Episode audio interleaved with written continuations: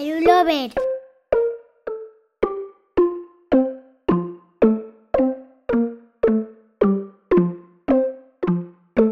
Bienvenidos, EduLovers. Aquí estamos en un nuevo episodio. Hoy lo hemos preparado como cierre de nuestro primer ciclo. Para ello, hemos pensado en dedicar este último capítulo, antes de las vacaciones, a hablar con aquellas personas que son líderes educativos, que trabajan por la mejora de los centros educativos que dirigen. Hoy hablaremos de la función directiva en un curso que creemos ha sido especial. Intentaremos dar voz a esas personas que desde su trabajo, su planificación y su implicación intentan guiar la transformación de un centro educativo. Hoy contamos con Israel Alberola. Buenos días. Eh, Bárbara Tomás. Buenos días. Y Efren Moreno. Buenos días. Bienvenidos todos a este sexto episodio de EduLovers. Bueno, el primer tema del que quisiera que habláramos hoy gira en torno al curso escolar. Estamos en julio y creo que es un buen momento para hacer balance de un curso donde se ha tenido que lidiar con la implementación de una nueva ley de educación. Me gustaría que hablarais, que nos contarais, desde vuestra opinión como directores de centros educativos, eh, cómo se ha vivido este nuevo cambio de ley desde la comunidad educativa. Si queréis, empiezo yo. Y antes de empezar, pues, eh, gracias. Es, es, importante tener en cuenta que yo soy director de un CRA y como soy director de un CRA, en muchas ocasiones, dentro de una misma aula, tengo dos niveles. Entonces, en algunos de mis aularios tengo primero y segundo juntos, tercero y cuarto juntos y quinto y sexto juntos. El problema viene cuando en una misma aula, en un primer y un segundo, tengo no solamente dos niveles, sino dos leyes educativas. Claro, como director, uno se junta con su jefe de estudios, con su secretaria, con el claustro, piensa y llama al inspector. Pide una solución. Oye, ¿qué hago? ¿Cómo narices puedo yo mezclar una cosa y la otra y al mismo tiempo darle funcionalidad? Y aunque uno espera una respuesta pues clara, al final lo que encuentras es, bueno, pues haz lo que puedas, ¿vale? Entonces, al fin y al cabo, esta ha sido un poco la tónica que me ha acompañado a lo largo de todo el curso académico. Era, es importante, una, un pie en cada, en cada línea educativa. Sí, sí, cierto. Muy bien.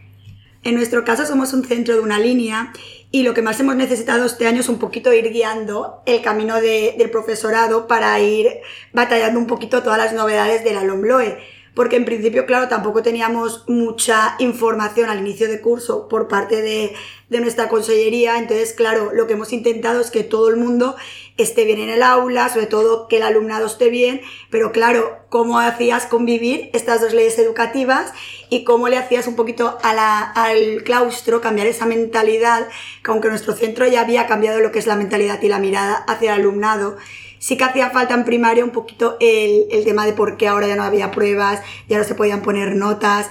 Entonces sí que con formación diaria, con personas que han venido, con la formación propia de, de nuestro equipo impulsor del centro, pues hemos estado creando guías para ir poquito a poquito, eh, un poquito dando el apoyo al claustro para poder crear pues esas propuestas eh, pedagógicas, las congresiones curriculares, un poquito una guía para crear informes de aprendizaje y sobre todo eh, cómo evaluar esas competencias con, con, el alumnado. Importante la formación y esa guía, ¿no? Porque la gente se es el, el, claustro y bueno, la comunidad educativa se ve de repente que todo es diferente. Israel, ¿quieres, eh, Efren, ¿quieres comentar sobre Sí, en nuestro cole ha sido un poquito las cuatro ON que llamamos nosotros, que ha sido formación, motivación, sorpresón y, y, por último era un poquito de, de, como he dicho, motivación en las tres son porque sobre todo nos hemos dedicado a darnos cuenta de que muchas de las cosas que hacíamos ya tenían vinculación a situaciones de aprendizaje. Uh -huh. Formación, porque hemos realizado toda la formación de, del centro vinculada a la elaboración de la, de la línea pedagógica del centro, de la conversión uh -huh. curricular. Y por último, la motivación, porque miembros del equipo directivo nos hemos dedicado a formarnos tanto por parte del CEFIRE como por parte del INTEF y hemos trasladado esa formación a nuestro claustro. Ahora bien, primero, tercero y quinto han sido los carros que han tirado un poquito del centro en este aspecto. Segundo, cuarto y sexto han sido un poquito de nos vamos a dejar llevar por lo que nos cuenten nuestros compañeros de primero, tercero y quinto. Y ahora, a final de curso, se han juntado, se han valorado los materiales y se han tomado decisiones de que hay que cambiar muchísimas cosas que sí, que hacíamos bien, pero que a lo mejor no evaluábamos de acuerdo a evaluación competencial. Ese sería el resumen. Estamos hablando de formación Sí, y guía. ¿qué, qué tipo de formación creéis que sería idónea para estos compañeros que nos van a escuchar eh, en el podcast? ¿Qué tipo de formación os ha funcionado o pensáis que, que sería idónea para poder implementar el curso que viene? A ver, en nuestro caso, la formación ha funcionado a medias. Porque muchas veces las personas que vienen a formarlos, nosotros teníamos este, este año una persona que nos estaba eh, formando, como dice Fren, con el tema de evaluación competencial. Pero ¿qué pasa? Que mucha gente parte de un contexto a lo mejor que no es tu realidad del centro. Entonces a veces ponían el listón un poquito alto y había gente, pues como ha comentado Fren, que estábamos pues, muy formados, pero había otros que no. Entonces, ¿qué pasa? Que era difícil un poquito confluir todos a la- en la misma dirección. Es verdad que a final de curso, pues también hemos puesto en común todo, se ha hecho una buena dinámica, se ha hecho una buena línea, yo creo que pedagógica de cara al curso que viene, y ya todos iremos igual. Pero sí que es verdad que no todos, en todos los colegios, yo creo que pasa un poco, no vamos todos a la misma velocidad. Entonces, yo creo que aunque la formación a veces es buena, luego hay, hay personas que necesitan seguir teniendo ahí pues un tutor guía de que vaya entonces, ayudando. Entonces nosotros lo que hemos hecho de cada año que viene también es confluir en las aulas donde hay dos niveles, quiero decir dos aulas de primero dos aulas de segundo, poner a un tutor, tutora que controle mucho y que pueda estar guiando al otro tutor, tutora que aún necesita un poquito de ayuda. Y entonces un poco ir, ir acompañando el proceso para que el año que viene pues vaya un, to- un poquito todo mejor. Y luego otras formaciones que creo que son muy importantes, pues a través de, de los pies y todo, pues yo creo que es muy importante buscar a gente que no solo te haga la formación de un día, sino que pueda venir al cole más veces e ir guiando lo que te digo, ese proceso. Que nosotros el año que viene, con el proyecto ACOR que nos han dado de la Consellería, hemos hecho eso con el grupo de investigación. Vamos a aclarar, porque nuestros, nuestros oyentes no solamente son de la comunidad valenciana, PIE significa, es un proyecto de innovación y de investigación educativa eh, aquí de, de la comunidad valenciana. Y ACORD, Bárbara, ¿nos explicas un poquito? Pues yo creo que es un rango más. El PIE es el de innovación educativa y el ACORD es el mismo, pero con un proyecto de, con un proyecto de investigación y acompañado con un grupo de investigación de la universidad que te ayuda a mejorar pues con aspectos que tú quieres mejorar en tu centro, solo con, con formación y con guía, que para mí la palabra está de guía y tutorizar, creo Es que muy es importante. muy importante, porque a veces la formación te la dan en algunas sesiones, pero luego te dejan allí. Y entonces, Sí. claro, nosotros no somos pues un poquito profesionales siempre de todo, ni lo sabemos todos los equipos directivos. Entonces creo que, que nos va a ayudar mucho. Nosotros em, hacemos la colaboración con la UGI, que es la Universidad de Castellón, la Chaume Primer, y eh, nuestro proyecto del año que viene es eh, sobre todo la mejora en, a través de las metodologías activas, nos van a ayudar pues eso, a implementar pues objetivos meta muy claros, nos- nuestras metodologías o actuaciones, los instrumentos de evaluación, luego qué impacto tiene todo eso en el centro, qué cosas funcionan o qué cosas a lo mejor son secundarias, qué cosas tenemos que priorizar. Y todo esto creo que va a ser pues un paso más en el ABLOE para que se quede pues a través de las situaciones de aprendizaje y todo, evaluarlo todo, yo creo que mejor. La medición del impacto para saber si, es, Sí. si mejora es, es muy importante. Y tendremos todo el año pues eso, el acompañamiento de un equipo de investigación y un grupo de investigación, que eso es necesario.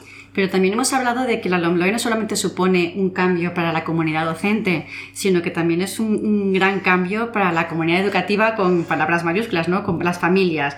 Eh, que eh, alguien ha comentado, las notas, ya no van a haber notas, los informes cómo van a ser, pero mi hijo está aprobado o no está aprobado. Entonces, ¿qué, qué, eh, qué sensaciones tenéis? ¿Qué, ¿Cómo ha ido el curso en este sentido?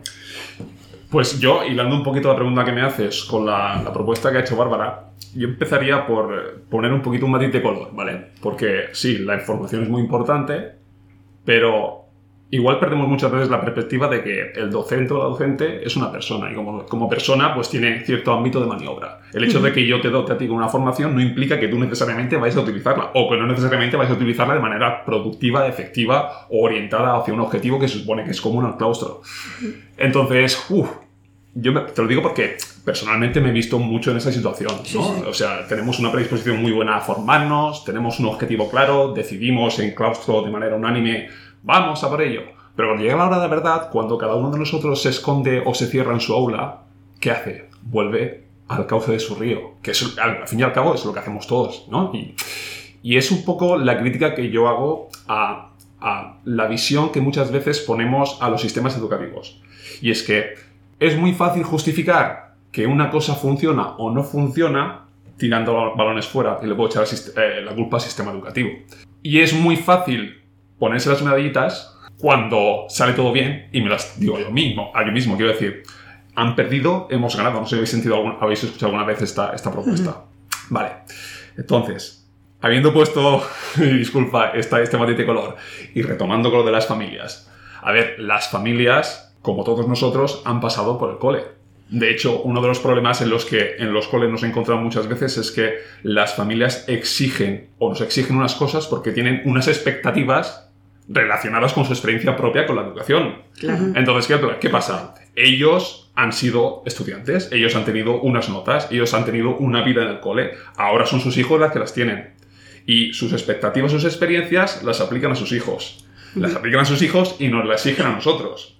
Entonces, al fin y al cabo, esta buena intención de hacer un informe cualitativo en el cual yo describo claramente cómo está su hijo o su hija respecto a un conjunto de competencias específicas, respecto de una serie de áreas en las que el niño evoluciona positivamente, todo esto, al final se reduce muchas veces al que te viene un padre, pero bueno, ¿esto qué significa? ¿Esto es un 7? ¿Esto es un 8? ¿Pero ha aprobado o no ha aprobado? Eso es, eso es, ¿vale? Y, eso, y claro, te quedas así como diciendo, ¿y cómo te respondo? Porque, no sé, el corazón me pide decirte, sí, ha aprobado pero también digo, ostras, soy un profesional de la educación, no puedo, no puedo tampoco eh, no responder de esa manera tan, tan directa. Entonces, yo lo he vivido así, yo lo he vivido así. Es cierto que el informe competencial era algo muy demandado por la comunidad docente, ¿no? no, no, que fuese, fuese al final dar una nota numérica, ¿no? Pero es verdad que, que ha conllevado un gran cambio para las familias, sino que no han acabado de ver, pienso yo. El... A, lo que comentabas, Israel, te voy a decir, súmale 29 nacionalidades, cada una con una cultura diferente o con un idioma diferente y que tienes que explicarle en la primera reunión de inicio de curso que vais a poder ver un informe cualitativo donde se os va a decir cómo va vuestro hijo, a final de curso sí que tendréis un informe con una nota numérica, cosa que yo no entiendo, porque si hacemos una cosa no hacemos la otra, porque es echarnos piedras sobre nuestro tejado. Y en esa reunión la pregunta era, pero ¿y cómo sabré mi hijo si aprueba o si no aprueba? Porque claro, porque yo quiero saber, porque si me voy a mi país, en mi país me... Al final les tenéis que decir, mira, es un cambio cultural, es un cambio de, enfoque, y el cambio de enfoque implica, vamos a deciros las cosas positivas de vuestros hijos e hijas, vamos a ver por dónde van y qué camino llevan respecto a las competencias. De hecho, nosotros en Torrent, que nos reunimos mucho los directores y las directoras, llegamos a un acuerdo que fue mismo modelo de informe para que no haya discrepancias y sobre todo vamos a empezar a, evaluar competencialmente, a decir las evoluciones, pero siempre con referencias a las áreas, para que sea un poco este año de transición, porque como solo era primero, tercero y quinto, y el año que viene ya introduciremos eliminaremos, perdón, las áreas e introduciremos las competencias. Para que cuando llegue ese informe final de ciclo, vean una correlación. Luego ya podemos entrar en el debate de los boletines de notas, por qué están en, no los imprimís o si los imprimís, porque muchos padres también pasa, es otro cambio cultural, donde les dicen, no, no, es que hay que reducir el papel, tenéis acceso a web familia, eso es otra pelea que creo que todos los equipos directivos tenemos. Así que también invitamos aquí a la administración a que vuelquen los informes a un PDF para Itaca. y que conste, que nos oiga.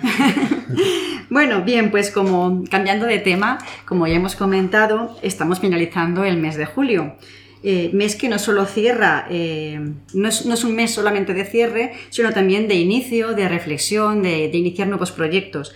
Sabemos que este mes es diferente para los equipos directivos y nos gustaría que comentáramos cómo es esa finalización de curso para un director o para un miembro de equipo directivo. Empiezo yo si nos, si nos importa, porque yo lo tengo fresquito, como todos, pero bueno.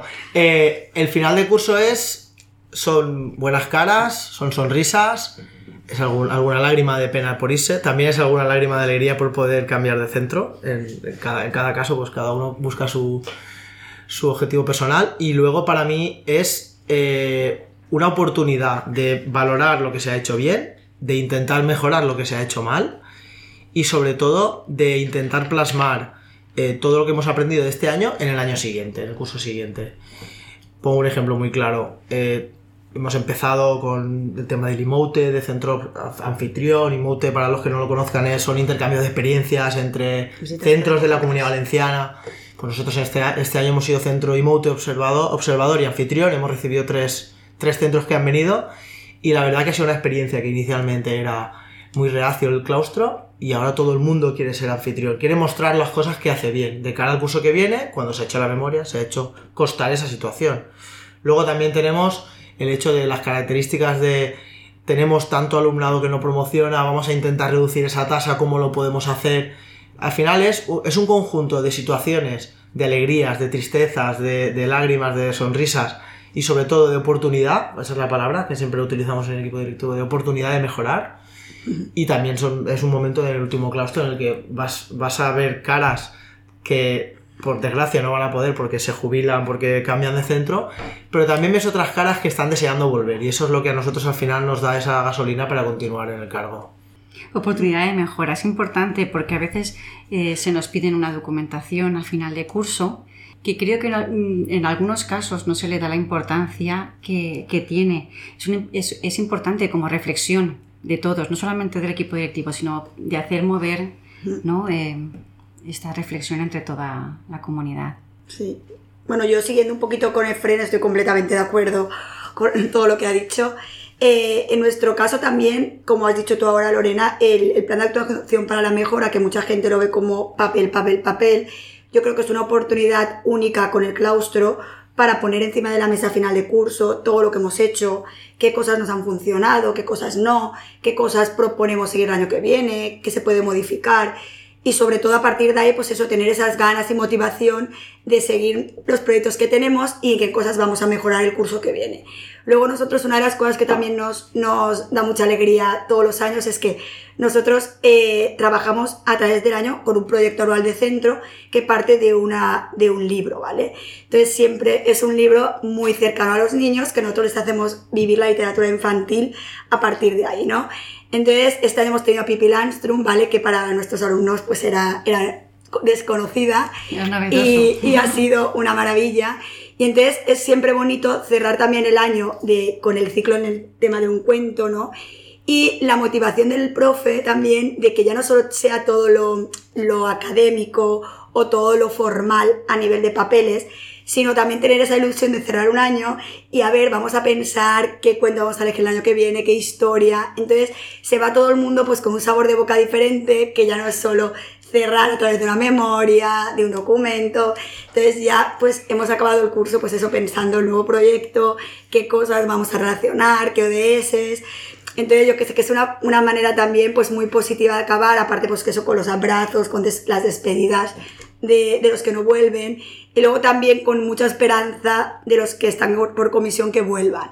Porque una de las cosas que a mí me cuesta mucho más a final de curso es la gente que no puede continuar en tu centro y que, y que las plantillas no sean tan tan estables como nosotros queríamos o que pudiéramos seleccionar nosotros a qué profesorado se puede quedar. Entonces eso nos alegraría a los equipos directivos mucho más y yo creo que lo haríamos todo con más alegría de cara al curso que viene. Facilitaría Sí. también le- que, Hombre. eh, la continuidad del proyecto educativo, ¿no? La tal- La incertidumbre, al final Sí, es incertidumbre. es incertidumbre y sobre todo aunque tengas un proyecto educativo muy cerrado y ya, y ya aprobado al final, pues todo el mundo que llega nuevo vuelve a empezar, vuelve a explicar, vuelve a formar Y vuelve a motivar. y vuelve a todo el mundo a engancharlo a, a tu proyecto.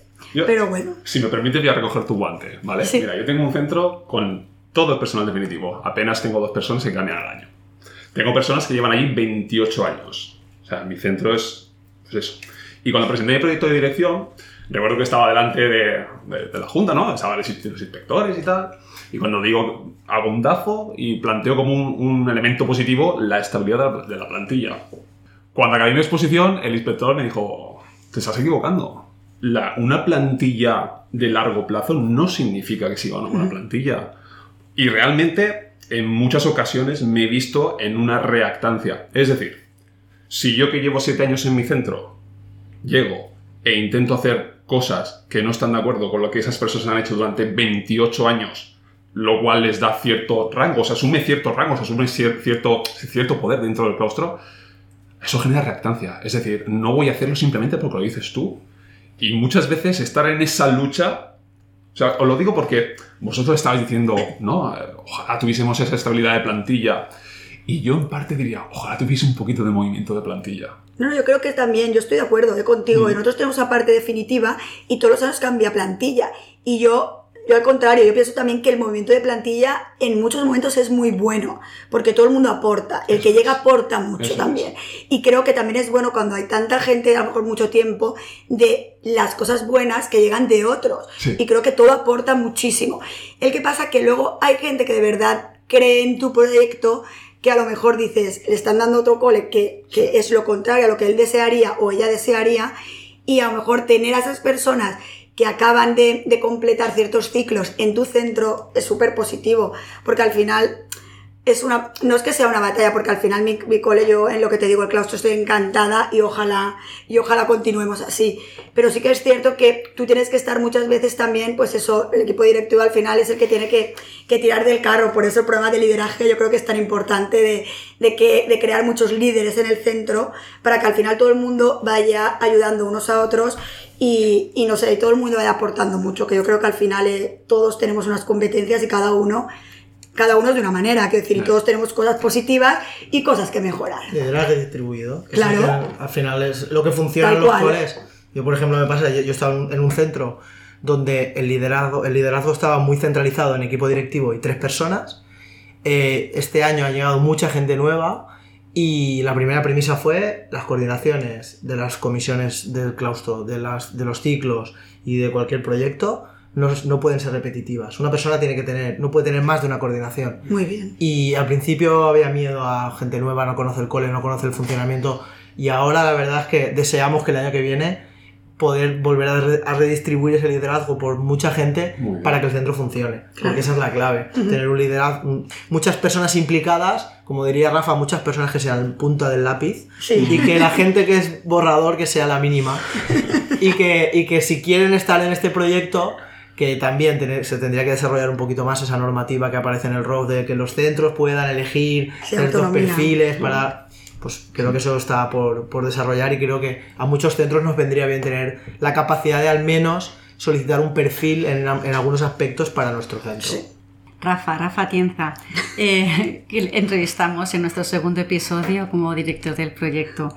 Muy bien, bueno, estamos hablando de liderazgo. ¿Cómo se forma un líder educativo?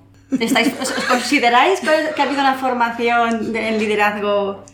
Yo, yo creo que la, la formación, desarrollo. o sea, independientemente de la formación formal, específica que se haga, al final, mi corta experiencia como director, te- o sea, personalmente te forja, pero a base de golpes, a base de golpes. Mira, eh, te lo voy a materializar. Yo este curso académico, ahora me veis normal, pero hace una semana yo estaba con un proceso que jamás he oído hablar del cual, que se llama estomatitis aguda aftosa. Mi boca estaba llena de llagas, mis labios, mi lengua, mis...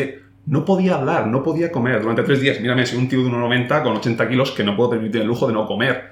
Pues, quiero decir, ha llegado a un nivel tal el estrés, la ansiedad, esa necesidad de tirar de todo el mundo, que mi cuerpo al final dice, basta, basta, no puedes. Y lo que decía es liderazgo distribuido. El, equipo directivo es el que tiene que ir delante. Pero ¿qué pasa cuando ese líder ya no puede más? ¿Qué pasa? ¿Viene alguien detrás y te echa una mano? ¿O si tú dejas de empujar, hay gente que sigue empujando? Ahí voy. O sea, y personalmente, en mi caso, es muy específico porque yo soy director de un CRA y yo no tengo un equipo directivo conmigo. Yo estoy solo, mi jefa de estudios está sola en otro aulario y mi secretaria está sola en otro aulario. Entonces nosotros, cada uno de nosotros, somos como pequeños reinos taifa que están allí pues intentando que no se subleve la situación. Claro, entonces eso está muy bien, te permite respetar el color y la idiosincrasia que tiene cada uno de los aularios, pero también tiene cosas negativas, porque al final viene a parar todo a ti. Entonces, wow, liderazgo. Yo, mi perspectiva actual, liderazgo, me lo ha generado la experiencia, o me lo está generando la experiencia que tengo en el día a día. Más allá de los planteamientos teóricos, de los estudios, no. Cuando me enfrento, cuando la vida me pone delante de la situación ante la cual no tengo respuestas, cuando me dice, eh, ve por aquí, que es lo que te hace falta. Claro, ahora en frío es muy fácil verlo. Cuando estás delante, el león es muy grande, es, es así. El liderazgo no, no se nace. Yo creo que con ser líder al final es una responsabilidad que con el tiempo mejoras. Mm. Y todos nos equivocamos. Porque al final empiezas, empiezas con una ilusión, sin estrés. De hecho, un poquito de broma, yo cuando llegué al, al- al equipo directivo le dije a la jefa de estudio, hazme una foto. Porque quiero ver si acabo como Guardiola cuando empezó con el Barça, que empezó con pelo y acabó sin pelo. Pues yo no estoy perdiendo pelo, pero estoy ganando canas. Pero bueno, bien, vamos, por ahora vamos bien. Y, y la verdad es que al final el líder sí tiene la formación formal, como tú bien dices, o el curso del CEFIRE, de la acreditación, o incluso un máster, o... pero yo creo que al final el líder se forma, se forja, como bien dices Mm. tú, día a día, eh, con, con ayuda, porque si no tienes ayuda es, impo- es imposible, con, con- con los compañeros que te ayudan, con los compañeros que no te ayudan, Mm. porque esos son los que te van a hacer estar siempre en una línea en la que no puedas permitirte el error. Y ahí siempre, como bien me decía mi, anterior directora, mi predecesora, me decía, tú no eres director de los que te caigan bien, tú eres director de todo el claustro. Vaya. Por tanto, tienes que saber dirigir a las personas que son positivas para tu vida personal, para tu salud, así como las personas que son negativas para tu salud.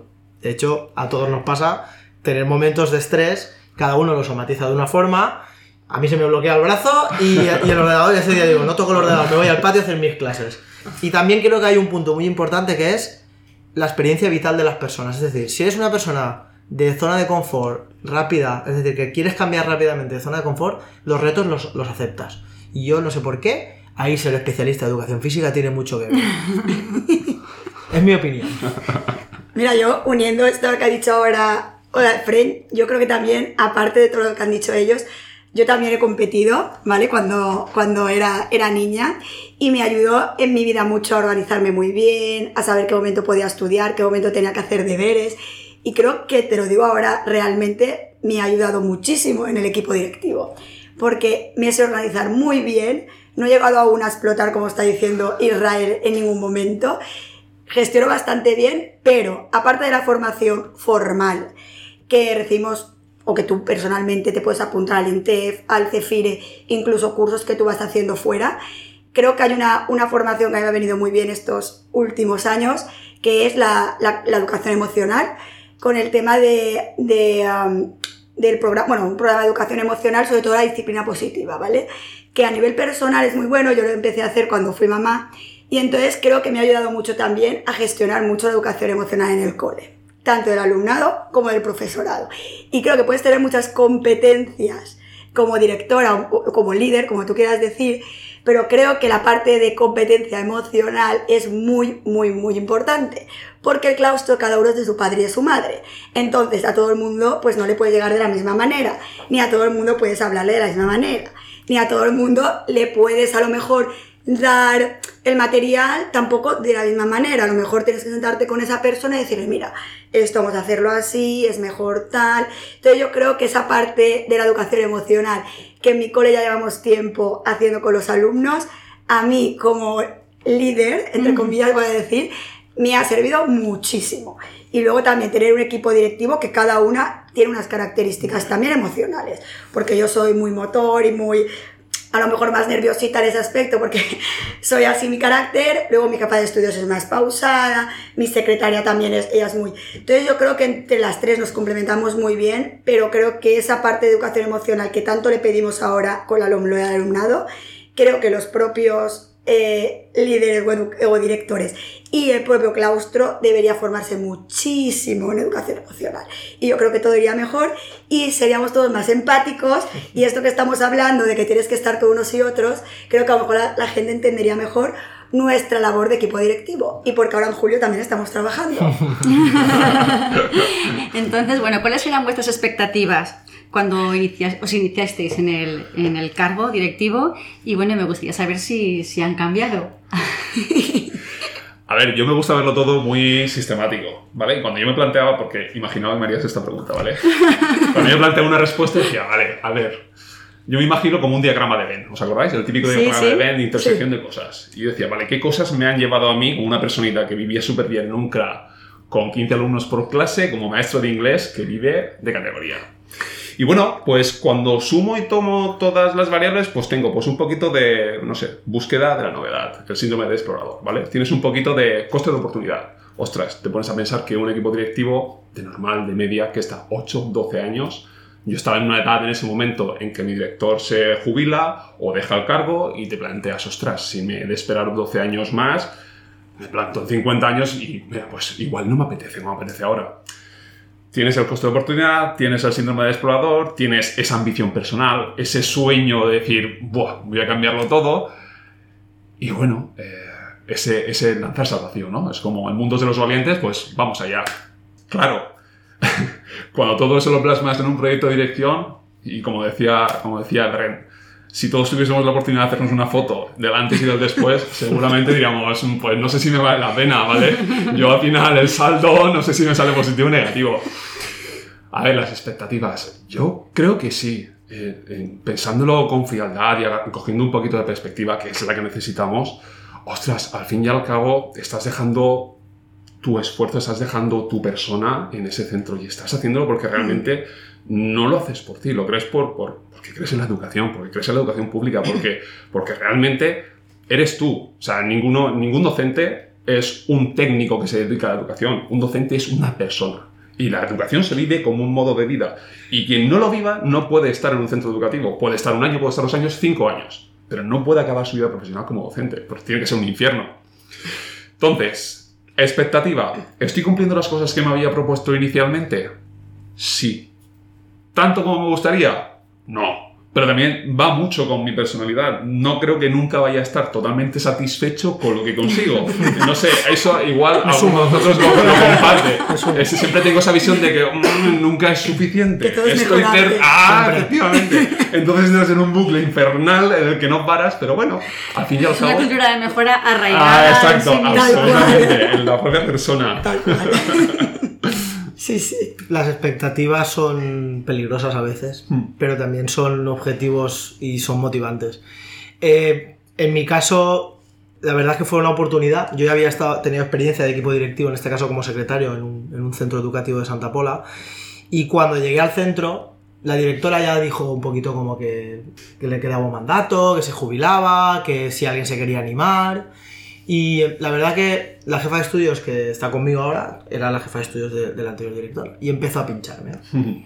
y me pinchó mucho, demasiado. De hecho, hicimos el curso de acreditación juntos. eh, yo ya venía con el máster de, de dirección de centros y me decía, tienes el perfil, tienes que intentarlo. Y como soy de culo inquieto y la zona de confort me, me quema, pues dije, bueno, vamos a probar. Eh, también, la verdad, que tuve que hablar un poquito con mi, con mi mujer y decirle, esto va a implicar que me, que me vas a ver menos, que voy a estar menos con los niños, porque es así, Mm. porque el que diga lo Mm. contrario miente. Y la verdad es que todo se dio en ese momento para entrar, pero yo siempre digo que yo no voy a estar siempre ahí, que mi objetivo no es estar de director toda la vida. Yo estoy ahora porque toca estar, quiero ayudar, quiero cambiar, quiero mejorar, sobre todo mejorar, quiero que el día que no esté se me recuerde como esa persona que ha hecho mejor el cole. Yo no digo que sea el mejor cole, pero al menos que haya mejorado. Y que sobre todo mis alumnos me recuerden. Y gracias, por ahora, cuando los veo por la calle, se acuerdan mucho de eh, los malabares. Alguno ahora ya empieza a recordarme como, "Va, me acuerdo de la actividad que hicimos de centro porque saliste y hiciste un discurso muy chulo, o en la graduación, cosas que antes a lo mejor no veíamos, pero que dejan marca en, en estos, en nuestros alumnos. Al final nuestro objetivo tiene que ser que la comunidad educativa nos recuerde y que mejore el centro. Y luego, esas expectativas que teníamos inicialmente se han cumplido, pues me pasa como a ti, que puede que se hayan cumplido, pero cuando tenga perspectiva de lejos, seré consciente de si se han cumplido al 100% o no. Esa se- sería mi opinión. Yo un poquito sí. A ver, estoy completamente de acuerdo también con ellos, pero sí que yo, a ver, yo en cuanto a expectativas, creo, yo empecé también como jefa de estudios, ¿vale? Pues desde no saber nada, una cría, que, que también era un cole muy pequeñito, con 100 alumnos, y, y ahora ya es un cole con 239 alumnos, ha crecido mucho en muy poco tiempo. Y sí que empecé pues un poquito como hay un poco a la locura, ¿no? De decir, va, pues voy a entrar ahí, voy a, a- a intentar inculcar, intentar formarme por, y creer, ¿no? o conseguir poco a poco en esa educación que yo creo, ir consiguiendo poquitas cosas. Y, y luego ya pues tuve un poquito el valor, voy a decir así valor, por no la locura, de coger la dirección Y entonces sí que es verdad que con unos objetivos y esas expectativas yo creo que poco a poco sí que se han ido cumpliendo. Es verdad que nunca estás satisfecho al 100%, pero yo no creo que es por lo que no, lo que no vamos consiguiendo, sino porque la sociedad y todo va cambiando tan rápido que nosotros también tenemos que ir adaptándonos a, todo estos, a todos estos cambios de la sociedad. Entonces, es verdad que muchas veces, eh, como equipo directivo, ¿qué te pasa? Que es lo que decía un poquito del tiempo personal. Claro, tú no puedes ir eh, introduciendo cambios o adaptándote a la sociedad si tú no te formas y no puedes ir al claustro y decir, mira, esto es guay, ¿no? No. Quiero decir, yo tengo que ir pues con unas evidencias o con una formación de decir, mirar, esto es lo que está pasando ahora, esto es lo que estamos observando y por qué creemos que esto puede mejorar. Entonces, claro, como equipo directivo, ¿qué tienes que hacer? Tú formarte. ¿Y eso qué te hace? Pues tener menos tiempo personal, tener menos tiempo para cosas que hacíamos antes y ahora pues a lo mejor no podemos. Y, y luego la parte pues familiar sí que es verdad pues que se queda a veces un poquito corta o coja, que te gustaría pues que claro que eso se equilibrara, pero cada vez tenemos más tareas, cada vez yo creo que la exigencia yo no creo que es solo propia, sino también de, la sociedad, eh, las, yo no sé si el ministerio, la consellería, me da igual, quien sea, pero creo que la exigencia cada vez al equipo directivo es más grande. Entonces, cuando tú quieres dedicarte a la formación, a que tus niños estén bien, a que de verdad ellos crezcan y evolucionen, claro, tienes que tú tener, esa experiencia. Entonces, claro, al final quieres llegar un poquito a todo y es un poco una, una, locura constante. Pero bueno, yo creo que las expectativas, a ver, tenemos, yo creo que los tres que estamos aquí, creo que tenemos que estar muy satisfechos con todo lo que vamos consiguiendo y que el día que no estemos, pues que se nos recuerde. Yo siempre digo allí en, en Alfred del Patriarca, porque cambiado el nombre del cole, no por mí, ¿eh? sino era un acuerdo que había, como la, la, loca, un poquito directora que lo ha cambiado todo, ¿no? Yo decía que nos recuerden así, pero positivo, que nuestro alumnado está bien, es decir, la familia yo creo que han cambiado también mucho la perspectiva de al cole que vienen, yo creo que antes a lo mejor era más, voy a decirlo así, de la vieja escuela en general, y yo creo que ahora también las propias familias creen en una educación también diferente. Entonces yo creo que las que van llegando nos van haciendo un poquito más fácil en el camino que nosotros queremos conseguir. Entonces yo creo que las expectativas cada vez a lo mejor son un poquito más fáciles de cumplir cuando la comunidad educativa también te acompaña un poquito. Va, a tu lado. Sí, va a tu lado. Incluso el ayuntamiento, pues inspección, todo un poquito en una. Y yo creo que al final ayuda a ir cumpliéndolas. Esperemos que nos recuerden siempre en positivo. bueno, pues como finalización, bueno, siempre eh, solemos acabar eh, las entrevistas eh, dando significado a estas siglas que, nos acompañan en nuestro día a día. Pero con vosotros he pensado en hacerlo de manera diferente. Eh, voy a pediros que en una palabra o en una frase corta me digáis, ya que hemos hablado de la cultura de mejora y la reflexión, eh, un sueño para el curso que viene. Es difícil, ¿eh? Un sueño. Un sueño. Sueño realizable. Un sueño realizable. Eh, ¿cómo te lo diría? Sobrevivir. Sería una buena palabra porque sobrevivir a otro curso de implementación de la LOMLOE, los cursos pares, más aparte, esperemos que no haya muchos más cambios que está por ver. Pues vamos a ver, vamos a sobrevivir. Si sobrevivimos ya vamos bien. Yo, a ver, yo en mi caso, ¿Cuál es el sueño que tiene el año que viene? Pues que, pues bueno, uniendo un poquito lo del programa de liderazgo de Educaisa, que que ahí Lorena también está el año que viene. Todo este año yo creo que crear un centro o, o tener un centro el año que viene ya con muchos líderes establecidos. ¿Vale? Un poquito para que todos seamos referente en algo en nuestro centro. Y ese es un poquito mi sueño y el del equipo directivo. Porque al final, no, tú eres a ver la punta de todo, pero eres una, una maestra más y eres una compañera más y, tienes tus competencias y otros tienen las suyas. Entonces, conseguir eso, pues que todos nos creamos muy líderes y que todos nos creamos una parte importante del proyecto del centro. Yo mi sueño, y puede ser que sea por, por las circunstancias de mi centro, es, se orienta hacia la búsqueda de, de, la unidad, de hacer piña. Claro.